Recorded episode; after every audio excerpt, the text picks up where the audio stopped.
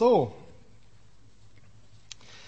Ich habe den Text, den ich heute mit euch lesen will und über den ich ein, zwei Gedanken weitergeben will, äh, vorher ziemlich gekaut. Das war für mich kein Toastbrot, das war für mich schon Vollkornroggen. Ne? Und äh, es war für mich auch nicht einfach, auch so alles so anzunehmen und einzusehen. Und teile mit euch heute einen Text aus 1. Petrus 5, die Verse 5b bis 6. Alle aber miteinander haltet fest an der Demut, denn Gott widersteht den Hochmütigen, aber den Demütigen gibt er Gnade. So demütigt euch nun unter die gewaltige Hand Gottes, damit er euch erhöhe zu seiner Zeit. Das ist ein Text, den kann man einfach so lesen. Wenn man sich aber darauf einlässt, naja, hat man ein bisschen was zu bearbeiten, hat man ein bisschen was wegzuschlucken. Mir ging es zumindest so. Und da habe ich die Predigt auch heute genannt, Demut, aber bitte richtig. Was falsche Demut ist, habe ich euch das eine oder andere Mal schon erklärt. Ich, ich mache es gerne nochmal. Demut ist natürlich eine Form des sich Unterstellens. Demütigt euch unter die mächtige Hand Gottes. Nur manchmal sind wir mit dem Unterstellen so weit vorangekommen, dass wir nur noch so Worte finden wie, oh, ich weiß, ich bin so ein klitzekleiner Wurm. Was kann ich schon tun, oh Herr? Und der Herr denkt, Kind, das ist kein Demut, das ist Gejammere. Denn Demut, dem Wortsinne nach, heißt sich unterstellen, ja, heißt, kommt aber auch aus der Militärsprache und bedeutet, erhobenen Hauptes wohlgemerkt, den Platz einzunehmen, den der Befehlshaber dir zugeteilt hat. Das hat nichts mehr damit zu tun mit ich bin so klein, sondern Herr, ich weiß, ich stehe unter deiner mächtigen Hand, stell mich wohin, ich mache da meinen Job. Das ist Demut. Und ich persönlich möchte wegkommen von, von dem Gejammer, das wir Christen einige Male an den Tag legen. Natürlich ist Gott groß, natürlich sind wir schwach, aber hey, er macht uns stark, oder? Wir lesen das vielleicht täglich, wir dürfen aber auch langsam anfangen, es zu glauben. Gott der Herr macht uns stark. Das beinhaltet, dass wir dann auch stark sind, auch wenn wir uns schwach fühlen. Wir haben einen guten Gott. Er hat uns geschaffen. Er ist für uns. Er lebt für uns. Er leitet uns. Und das nur, weil er uns liebt. Kein anderen Grund. Und dass er uns liebt, naja, das ist einfach so. Wir mussten nichts tun, dass er uns geschaffen hat. Wir mussten nichts dafür tun, dass er uns liebt. Er will einfach nur Gemeinschaft haben. Und Gott hat mit uns allen einen guten Plan einen richtigen Plan, den er mit uns vollenden wird. Und so schreibt dann auch Philippa, nein, nicht der Philippa, so steht es in Philippa 1,6. Das ist übrigens mein Spruch der Sprüche, den habe ich gekriegt, der begleitet mich wirklich mein ganzes Leben. Und ab heute soll er das vielleicht auch bei euch tun. Ich bin ganz sicher, Gott wird das gute Werk, das er bei euch angefangen hat, auch vollenden bis zu dem Tag, an dem Jesus Christus kommt. Ich spüre eure Begeisterung. Ich sehe sie nicht, aber ich spüre sie. Ihr dürft jetzt mal folgenden Trick versuchen, und zwar, geht doch mal her und, und schreibt den, den Bibelvers ein bisschen um und macht das vielleicht jeden Morgen euch mal klar. Gott wird das gute Werk, das er in mir angefangen hat, auch vollenden bis zu dem Tag, an dem Jesus wiederkommt. Sag es dir selber, es ist wahr, jeden Morgen. Es ist wahr, wenn du dich so klein fühlst. Es ist wahr, wenn du morgens vorm Spiegel stehst und denkst, ich weiß nicht, wer du bist, aber ich wasche dich trotzdem. So geht's mir manchmal, wenn du so aussiehst, weißt du? Und wenn du denkst, das kann nur ein schlechter Tag werden, hey, die Wahrheit der Bibel, die Wahrheit Gottes steht da drüber. Und an regnerischen Tagen, an trüben Tagen ist das Wort genauso wahr. Der Herr lebt genauso in dir wie an allen anderen, wie an denen, wo es dir gut geht. Wenn du es nicht glauben kannst, wenn du nicht spüren kannst, dass Gott immer bei dir ist, stell dich auf solche Bibelverse. Stell dich mit beiden Beinen auf die Bibelverse. Der Herr wird das, was er in mir angefangen hat, auch vollenden. Es ist nicht mein Job, nein, nicht nur mein Job. Es ist unser gemeinsamer Job. Ich mit dem Herrn zusammen vollenden den Lauf.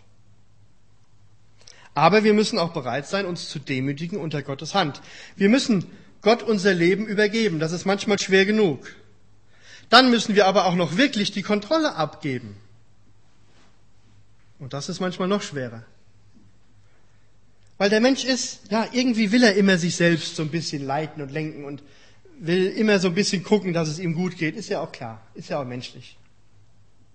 Aber der Christ sollte bereit sein, auf Gottes Stimme zu hören, Gottes Willen zu tun und das überzuordnen über seine Begierden, über das, was er so will. Und ich glaube, das ist der Punkt, der uns Menschen unendlich schwer fällt. Das ist der Grund, der Leute davon abhält, zu Gott zu kommen, weil sie Angst haben, in ihrem Leben müsse sich was verändern. Und hey, es ist so. Aber sie werden nicht gezwungen zur, Veränderung, sondern das passiert in Liebe und Schritt für Schritt, aber das sehen die Leute dann meistens nicht. Die haben meistens immer nur Angst, dass sie irgendwas, was sie lieb gewonnen haben, dummerweise vielleicht auch noch Sünde ist, loslassen müssen. Und uns Christen geht es manchmal ja, bisschen auch so. Ich bin auch manch, ich bin auch oft gerne autonom. Ich will auch gerne selbst bestimmen, was ich mache und wie es mir so geht und keine Ahnung. Aber komme immer wieder an Punkte, wo der Herr mir sagt, was tust du da? Was soll das? Warum rackerst du dich hier so ab? Nimm dir doch mal Zeit und hör mir mal zu. Warum beklebst du mich mit Gebeten ohne Ende und redest und redest und redest, aber wenn ich rede, hörst du nicht zu. Es ist oft so. Wir reden Gott, wir, wir, wir bitten Gott und bitten und bitten und wundern uns manchmal, dass er uns nicht antwortet. Und wenn wir mal stille werden und uns mal überlegen, wenn mit uns einer so manchmal reden würde, andauernd, andauernd, andauernd, wir würden irgendwann sagen, darf ich mal? darf ich mal was sagen? Und ich glaube, Gott geht es oft auch so, dass Gott sagt, weißt du, ich, ich, ich rede ständig, aber du redest lauter. Ich höre dich nicht. Also du hörst mich nicht, so rum. Und manchmal ist es, glaube ich, einfach so, dass wir ein bisschen egozentrisch sind. Und hey, ich predige nie runter. Das ist, geht mir genauso. Dass wir uns um uns drehen. Dass wir uns, wenn es uns schlecht geht, abwenden, auch von der Gemeinde. Wenn wir krank sind, eben nicht den Gemeindeleiter rufen und für sich beten lassen, sondern lieber daheim alleine die Krankheit auskurieren zum Beispiel. Ne? In der Bibel steht da was anderes drüber drin. Dass wir uns abschneiden, wenn es uns gerade nicht gut geht, wenn wir kraftlos sind, sonntags nicht zum Gottesdienst zu kommen, weil wir es nicht schaffen und uns damit leider davon irgendwo ein bisschen abschneiden, dass hier Menschen sind, die für dich beten können, mit Hand auflegen und du vielleicht gestärkt hier rausgehst dass es eben manchmal der falsche Weg ist, nicht in die Gemeinde zu gehen, weil es dir nicht gut geht. Vielleicht sollten wir mehr dazu kommen, gerade wenn es uns nicht gut geht, die Gemeinde zu bestürmen, das Haus Gottes und die Pastoren zu bestürmen und Geschwister eine Chance zu geben, euch zu segnen und für uns beten zu lassen. Und das ist so wichtig. Das ist so wichtig. Und ich habe ein paar, paar Persönlichkeiten gefunden aus der Bibel, die, naja, ein bisschen was, wo es ein bisschen dumm gelaufen ist mit dem, mit dem unter die mächtige Hand Gottes stellen. Adam und Eva zum Beispiel. Wussten alles über Gott, hatten Gemeinschaft mit Gott, so wie wir sie noch nie hatten. Und scheiterten kläglich im Volksmund an der Schlange. Ich glaube nicht, dass sie an der Schlange gescheitert, gescheitert sind oder an der Versuchung gescheitert sind, sondern letztlich dahinter stand das Misstrauen und der Ungehorsam Gott gegenüber, der sie scheitern ließ. Dieses Süße der Versuchung, dieses sollte Gott wirklich gesagt haben, und mit dem Ding fängt alle Zweifel an, mit diesem Satz fangen alle Zweifel an. Sollte Gott wirklich zu seinen Verheißungen stehen? Sollte Gott mir wirklich helfen können, wenn ich ihn brauche? Und da wird immer so ganz unterschwellig irgendwelche Zweifel gestreut und irgendwann kommt der Mensch vielleicht zu dem Gedanken, stimmt, vielleicht ist es ja gar nicht so. Greift sich den Apfel oder was auch immer das war, der Granatapfel, und beißt hinein. Es schmeckt im ersten Moment süß und irgendwann merkt er, das Ding wird so bitter. Und wie groß ist immer dann die Bestürzung, wenn wir feststellen, Gott hat da wirklich was gegen. Und ich glaube, als Adam und Eva aus dem Paradies geflogen sind, war das das Grausamste für sie. Ich glaube, das wollten sie nämlich tatsächlich nicht. Damit haben sie einfach nicht gerechnet. Sollte Gott gesagt haben, ja, hat er, Punkt. und so kam es dann auch. Ich habe mal einen Pastor gehört, also von einem Pastor gehört, der mal gesagt hat, ihm wäre es am liebsten gewesen, Adam und Eva seien Chinesen gewesen. Ja, warum? Die hätten da nämlich den Apfel liegen lassen und die Schlange gefressen. Hat mein Pfarrer gesagt, kommt nicht von mir, fand ich aber cool. Irgendwie. Was hätte das die Menschheit gerettet, wenn sie die Schlange gegessen hätten? Aber nein. Nun ist es so, sie wollten wie Gott sein, sie wollten sich nicht unter die Hand Gottes stellen. Ja? Sie wollten die Erkenntnis bekommen von Gut und Böse und sind kläglich auf die Nase gefallen, gescheitert an ihrem Ungehorsam Gott gegenüber, gescheitert daran, sich selbst bestimmen und sich selbst verwirklichen zu wollen. Und wisst ihr was? Wir scheitern daran bis heute. Die Menschheit scheitert genau daran bis heute. Dieses nicht abgeben können, mein Leben an Jesus abgeben können, diese, wie wir vorhin gesagt haben, diese Bewunderer gibt es in ganz Bad Dürkheim. Ich treffe jeden Tag auf Bewunderer. Oh, ist das schön, dass du Pastor bist. So Leute brauchen wir. Jesus war aber auch ein guter Mann. Aber mich persönlich betrifft das überhaupt nicht. Versteht ihr? Bewunderer gibt's überall. Aber Nachfolger, an denen fehlt's.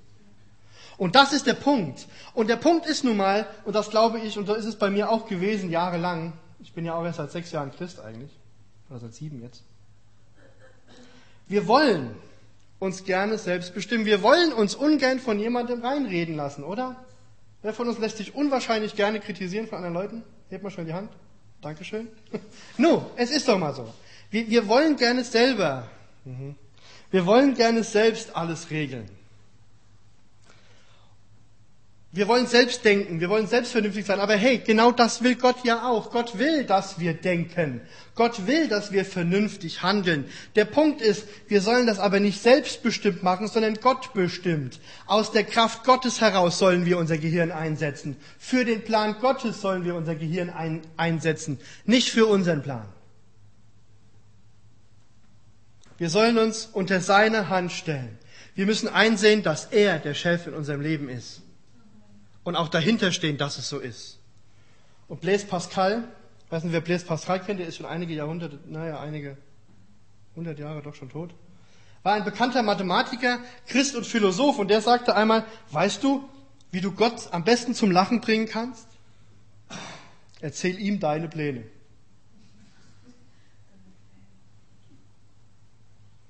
Denn dann fängt erstmal Gott an, sein Buch aufzumachen und dann erzählt er dir erstmal seinen Plan für dich. Es geht nicht um deinen Plan, okay? Es geht um Gottes Plan. Damit sage ich nicht, dass wir uns jetzt nichts mehr einfallen lassen können, wie wir das Ganze voranbringen können, okay? Nur das Herz muss stimmen. Ist mein Herz, wenn ich was plane, bei Gott oder will ich mich damit groß machen? Versteht ihr? Das ist der Punkt. Tue ich es für Gott oder will ich groß dastehen in der Gemeinde? Und wir müssen immer mehr abnehmen und er muss in uns zunehmen. Unsere, unser, unser Sein muss nach hinten treten und sein Sein immer größer werden bei uns. Wir müssen immer mehr das wollen, was er will. Ein weiteres Zitat von Pascal für eine Haltung Gott gegenüber, die ich, die ich bewundernswert finde, ist folgendes Zitat. Vater im Himmel, ich bitte weder um Gesundheit noch um Krankheit, weder um Leben noch um Tod, sondern darum, dass du über meine Gesundheit und meine Krankheit, über mein Leben und meinen Tod verfügst, zu deiner Ehre und zu meinem Heil. Du allein weißt, was mir dienlich ist. Du allein bist der Herr, tue, was du willst. Gib mir oder nimm mir, aber mache meinen Willen dem deinen gleich. Amen. Und wisst ihr, wann Pascal das geschrieben hat, als er todkrank war? Als er die stärksten Schmerzen hatte an der Krankheit, ist er auch gestorben, soweit ich weiß. Das ist eine Haltung. Nicht, oh Herr, bitte unbedingt heile mich oder keine Ahnung was, sondern erstmal, okay Herr, auch mal einzusehen, ich bin krank und auch mal damit, damit zu leben, aber auch die Hoffnung zu haben, der Herr kann es ändern. Aber immer noch zu sagen, dein Wille will ich tun. Hilf mir, wenn ich schwach bin, mach mich stark. Was haben Menschen davon, sich unter die mächtige Hand Gottes zu stellen? Was hatte ein Hiob denn davon? Hiob war die, also Hiob ist der ärmste Mensch der Bibel, oder? Mal abgesehen von Jesus Kreuzestod. Aber was Hiob durchgemacht hat, der hat alles verloren, die komplette Familie, seinen ganzen Besitz. Er selbst wurde krank und kränker. Seine Freunde stellten sich gegen ihn und das alles nur, weil der Teufel gesagt hat, ich glaube nicht, dass jemand bei dir bleibt, Gott, nur weil du ihn liebst.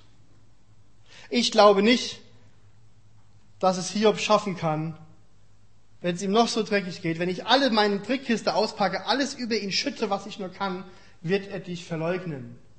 Und Gott sagt, glaube ich nicht. Lass uns anfangen. Und Gott lässt bei Hiob Dinge zu, die können wir uns nicht wirklich vorstellen die, wenn wir an der Situation wären, wenn wir Hiob mal lesen und denken, du hast das alles. Boah, also ich habe das mal gemacht, irgendwann habe ich gesagt, okay, ich glaube, jetzt wäre ich an dem Punkt gewesen.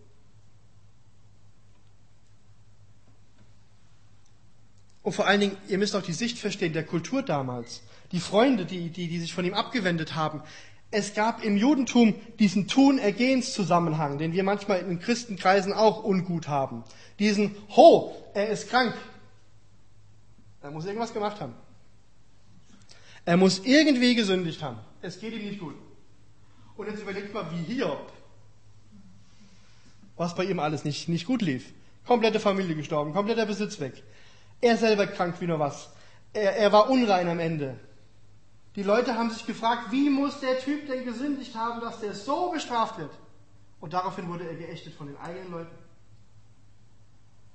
Aber Gott stellt sich zu ihm Gott,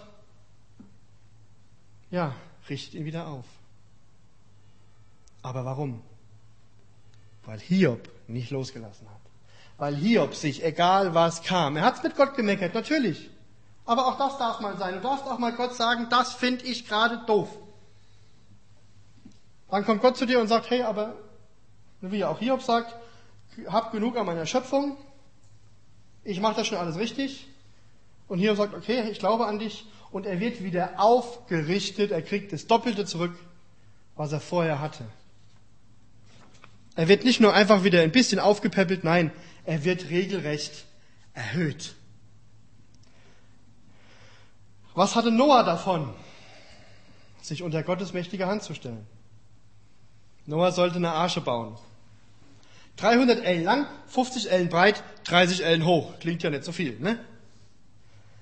Wenn man jetzt mal den kleinsten Wert, den ich gefunden habe, anlegt, von 44,5 Zentimeter pro Elle, dann hatte die Arche, die hier mit einer Familie gebaut hat, nix Kran, nix Firma, selbst ist der Mann. Hatte die Arche dann mit dem kleinsten Wert die klitzekleine Länge von 133,5 Metern, die kleine Breite von 22,3 Metern und sie war geringfügig 13,4 Meter hoch hatte drei Decks und eine Quadratmeterfläche von 8900. Super. Und die meisten gehen davon aus, dass eine Elle nicht 44,5, sondern eher 56 oder sogar 61 Zentimeter groß war. Rechne mal aus. Da kommt ein Liner bei raus. Irgendwie kam sie, irgendwann kam bei irgendeiner Berechnung kam sie darauf, dass das Ding so groß gewesen sein muss wie die Titanic. Was hatte Noah davon? Er wurde doch ausgelacht. Vor allem, die bei ihm vorbeikamen, so, was baust du hier mitten in der Wüste? Ein Riesenschiff. So, was sagt Noah? Ich baue aber weiter. Was hätte er sagen können? Rein menschlich, ja, eigentlich hast du recht, was mache ich hier überhaupt? Von der Sintflut wusste ja nur Noah, und er hätte auch sagen können, na ja, gut, vielleicht kommt sie auch nicht. Vielleicht ist es ja gar nicht, sollte Gott gesagt haben. Alles wird nass. Was hatte Noah davon, dass er weitergebaut hat? Obwohl er es vielleicht manchmal auch für sinnlos befunden hat. Mag ja sein, er war ja auch Mensch. Ganz einfach. Am Ende hat er überlebt und alle anderen nicht. Am Ende hat seine Familie überlebt, alle anderen nicht. Und die paar Tiere. Unter, unter die mächtige Hand Gottes stellen, auch wenn du das Ziel, den Sinn nicht immer gleich erkennst. Aber er ist da.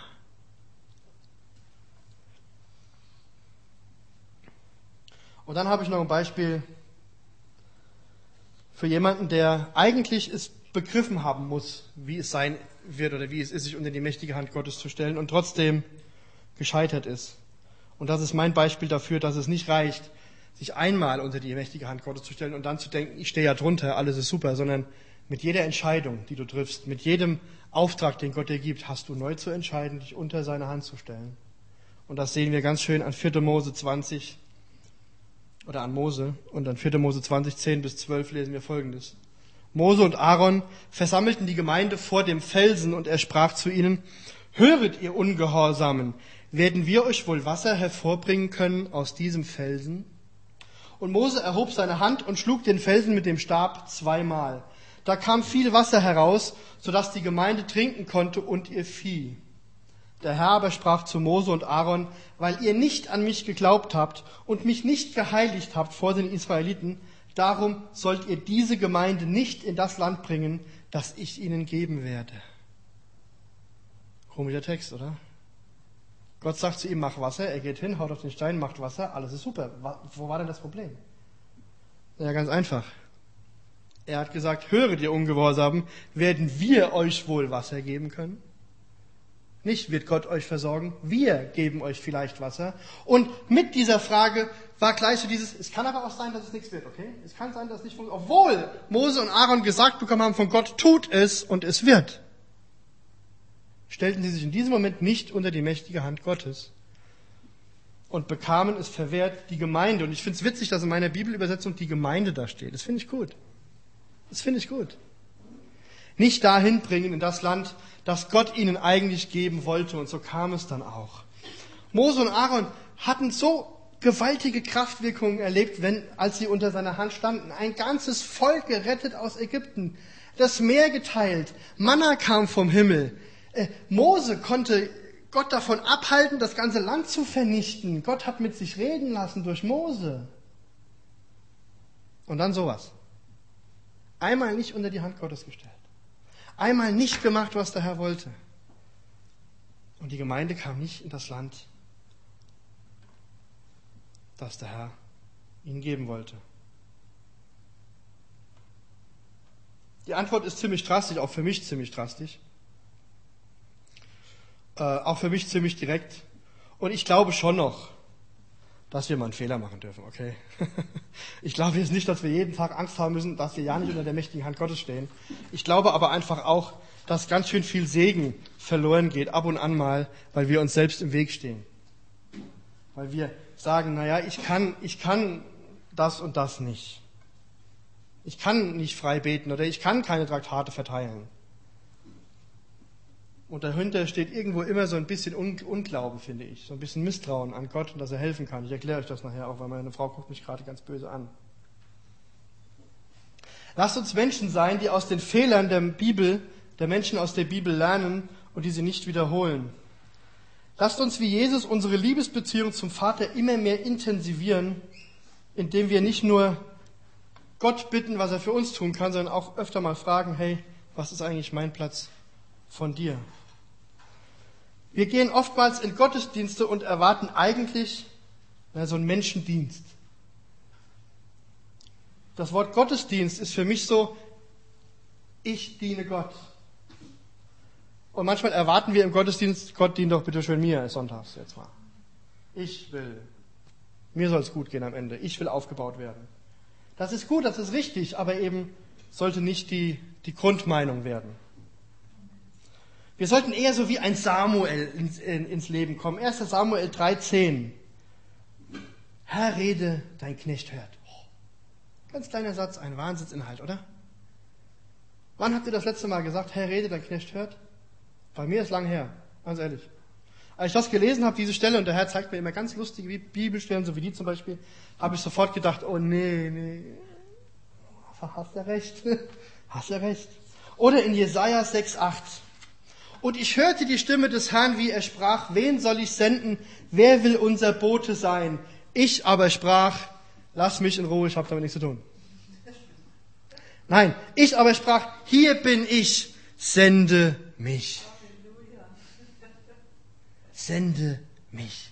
Hey, auch wenn ich weiß, wie ein Mose, ich kann nicht gut reden und jetzt soll ich den Pharao überzeugen, sagt Gott zu Mose, ich mach deinen Mund auf. Und so gleicht er unseren Mangel aus. So gleicht Gott unseren Mangel aus. Und kennt ihr diese WWJD? Auf Deutsch WWJT. Was würde Jesus tun? Armbändchen. Kennt ihr die? Ganz abgedroschene Dinge eigentlich. Abgedroschen deshalb, weil es nur noch so ein christliches Erkennungssymbol ist. Oh, WWJD. Schön. Christ. Welche Gemeinde? Bla, bla, bla, bla, bla. Aber,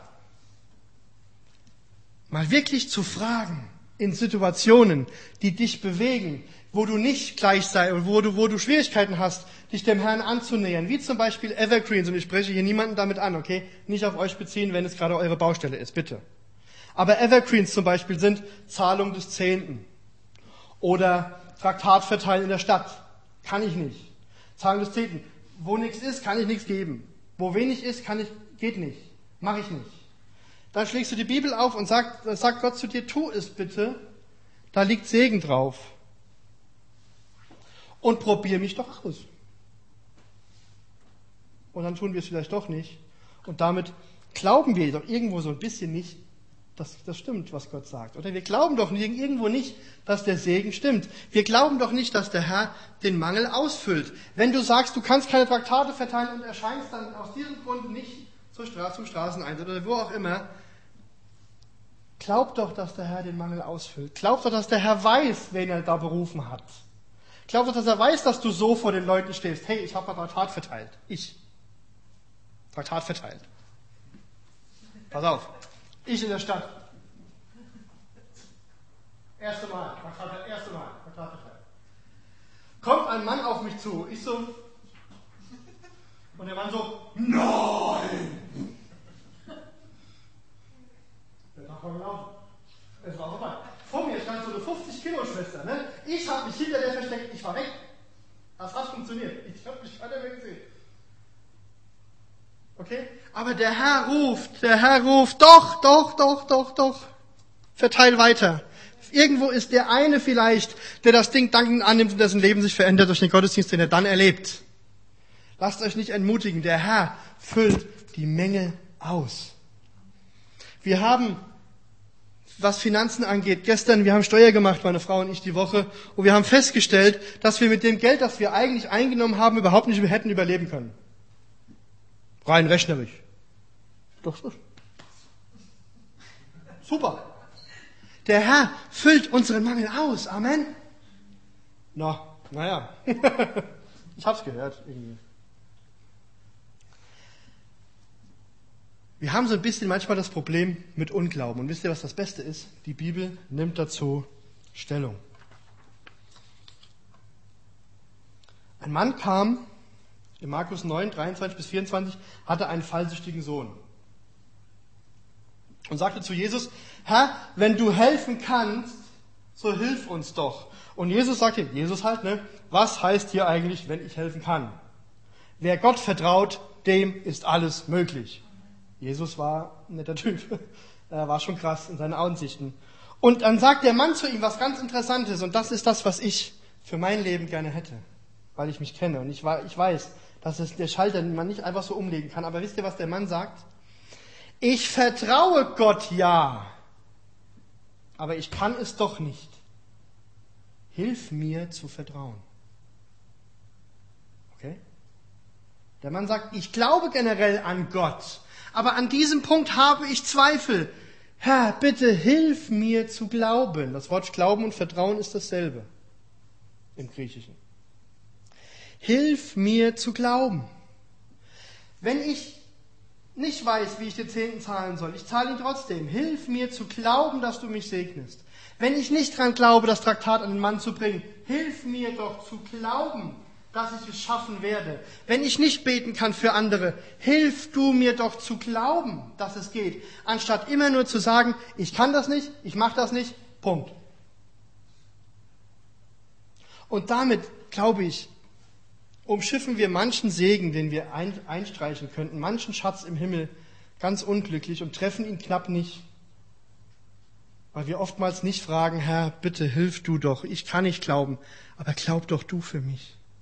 Und dann trotzdem sich hinzustellen. Ein David, wenn ein David äh, nicht gesagt hätte, okay, ich nehme es mit dem Löwen auf, okay, ich nehme es mit dem, mit, dem, mit dem Bären auf und hätte gelernt, wie es ist, dass Gott einen versorgt, was, was wäre mit Goliath passiert? Der hätte ihn fertig gemacht.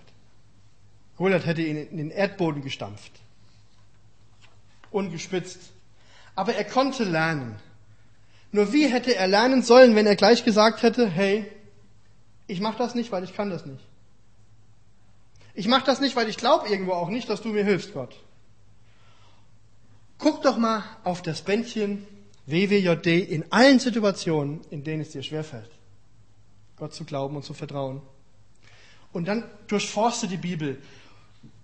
Durchsuche die Bibel nach Bibelstellen. Was hätte Gott getan? Was sagt Jesus zu den Punkten? Und dann sage, okay Herr, ich kann dir da nicht glauben, aber bitte hilf mir doch zu glauben. Wisst ihr, wo das unsere Gemeinde hinbringt? Und auch alle anderen Gemeinden übrigens. So, vielleicht zu dem Zitat von Friedrich von Bodelschwing, Pastor und Theologe, der gesagt hat, wenn wir Gottes Wort hören und Gottes Werke tun, dann wird unser ganzes Leben ein nie endendes Erntedankfest. Cool, oder? Wie wäre das, wenn du morgens aufstehst, von Montags bis Sonntags übrigens, nicht nur Sonntags, und sagst, mein Leben ist ein nie endendes Erntedankfest, weil ich weiß, selbst da, wo ich nicht glauben kann, hilft der Herr mir glauben. Boah, wo, was, was fließt da für ein Segen? Oder zum Schluss es mit Jesus selbst gesagt. Ich bin der Weinstock, ihr seid die Reben. Wer in mir bleibt und ich in ihm, der bringt viel Frucht. Denn ohne mich könnt ihr nichts tun. Der Umkehrschluss. Mit ihm. In Demut, und zwar in richtiger Weise, unter seiner Hand stehend, können wir alles. Amen. Amen.